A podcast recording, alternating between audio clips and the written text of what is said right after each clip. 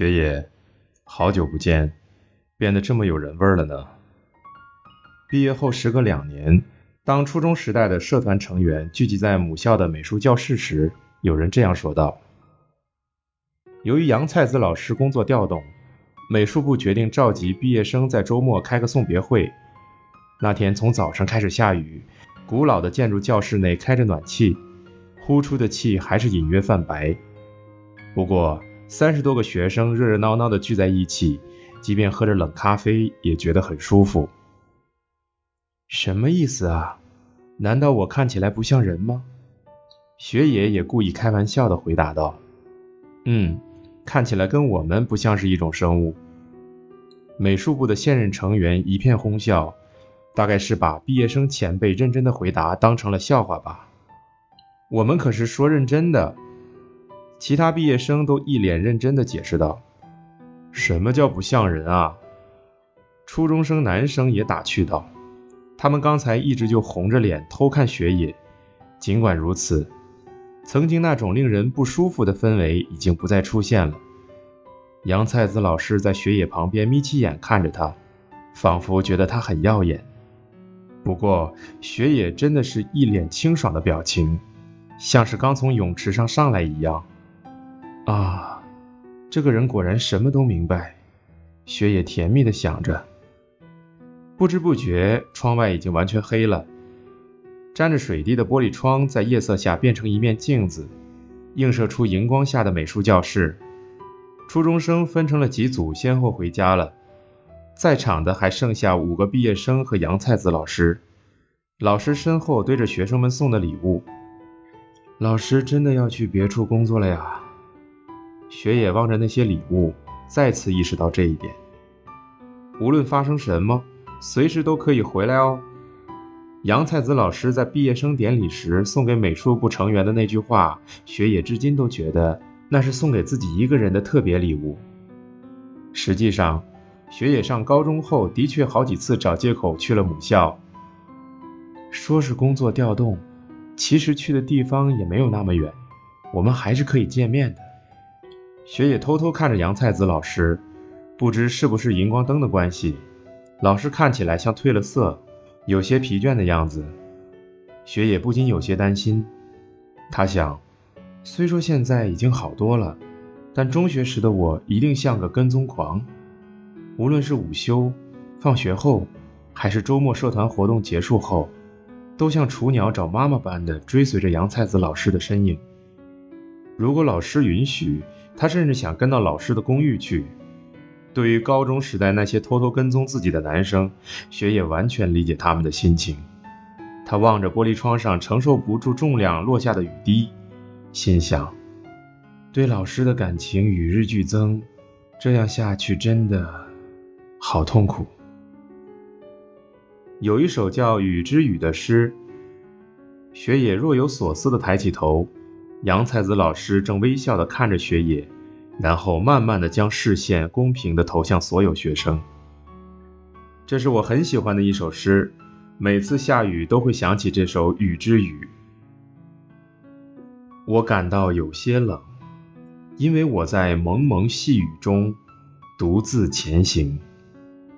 我的手心和额头都湿了，不知从何时起，我变得阴暗。似乎只要一直依靠在这里，就能等来光明。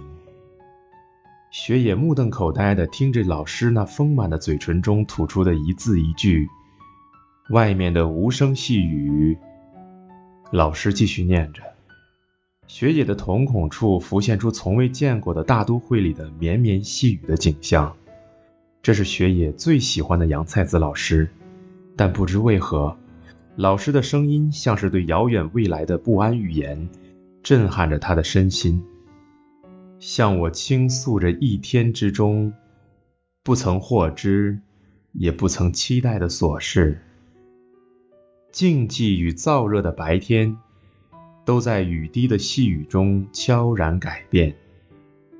我听着这些声音，不知何时又像平时一样入睡了。闹铃在响，他闭着眼睛抓来手机，关掉了闹铃，不敢相信已经早上了，眼睛刚睁开一条缝，脑袋就痛得厉害，体内的血管里似乎还充斥着昨晚的酒精。不过他必须起床了，刚从床上坐起，就因为胃痛和贫血差点倒下，必须补充点卡路里。他这么想着，从脚边捡起盘子上的巧克力，坐在床上，撕开银色的锡纸，自暴自弃般的啃了两口。六点过四分，雪野此时才注意到窗外的雨，外面无声的细雨，向我倾诉着一天之中不曾获知也不曾期待的琐事。没错，真的每天都如此。出了房间。乘上咯吱作响的老电梯，在三楼时，一个穿西装的中年男子走进电梯，很有精神地打了个招呼：“早上好。”那副精神抖擞的样子与清晨的气氛格格不入。雪野勉强地回了一句：“早上好。”即使低着头，雪野也能清楚地感觉到男子的视线正毫无顾忌地投向他映在电梯玻璃上的影子。没事的。我打扮的很正常，轮不到人来挑毛病。深棕色的紧身西装外套加深红色的褶边衬衫，五厘米的高跟和黑色浅口鞋，整齐的黑色齐耳短发，合适的淡妆，认真涂过的浅色口红。你那皱皱巴巴的西装，没剃干净的胡须，睡翘的头发才叫丢人呢。可我连指甲都修剪过了。长筒袜里的脚趾也磨过，我已经不是那个从前对自己的容貌束手无策、绝望无力的孩子了。现在的我很正常。在川流不息的外院西路，雨中撑着各色雨伞的人群在人行道上默默朝一个方向前进。雪野努力着跟着人流来到千垛古站，甩掉伞上的雨水，觉得自己已经精疲力尽。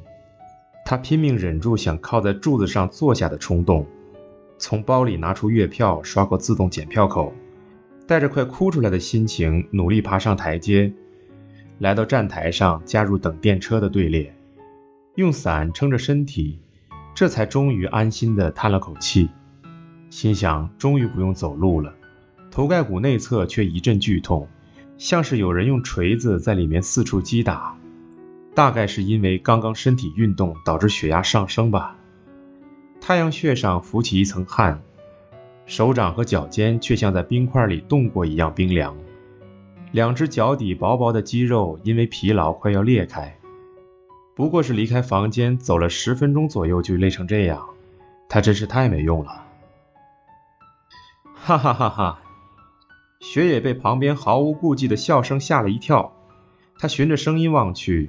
是两个穿短裙的女高中生在开心的聊天。你来的时候真的吃了五花肉盖浇饭啊？就在刚才。因为今天第二节是体育课啊，光靠我妈做那点没营养的早餐，上课绝对会晕倒啊。我是说，不要吃那种土里土气的东西。神社旁边不是有个意式三明治店吗？至少要去那种店才行嘛。两个女孩每说一句话就互相打来打去，像是小猫用爪子打闹嬉戏一般，期间还能灵巧的操作智能手机，咯咯咯的笑个不停。那意式三明治店就不是老土了呀？烤薄饼的时代已经结束了吗？雪野听着他们的对话，为他们身上散发出的强大能量震惊不已。他愕然的思索：只是站在站台上就这么开心吗？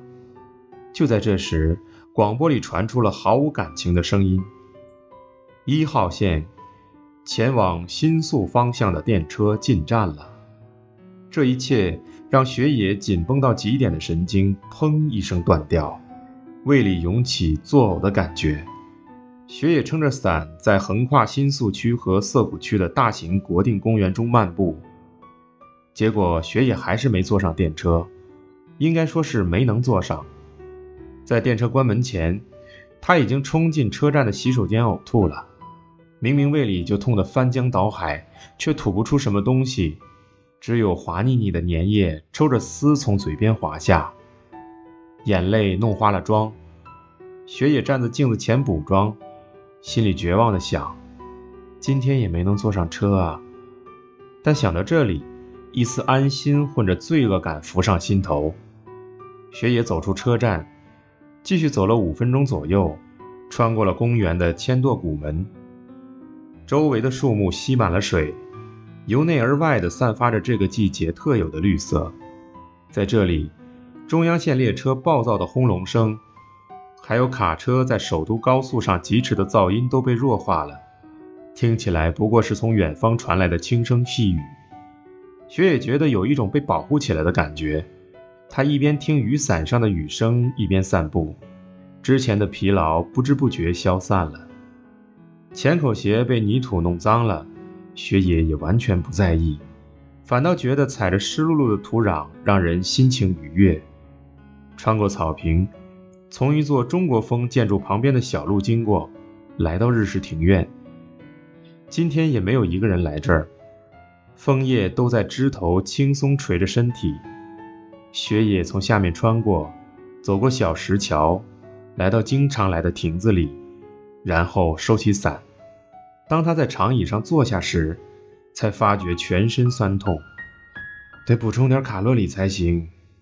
他拧开从售货亭买来的罐装啤酒，咕噜咕噜的一口喝下，然后重重的吐了一口气，接着全身的力气渐渐被抽光，心脏快崩溃了。不知为何，眼角也渗出了泪水。今天才开始而已啊！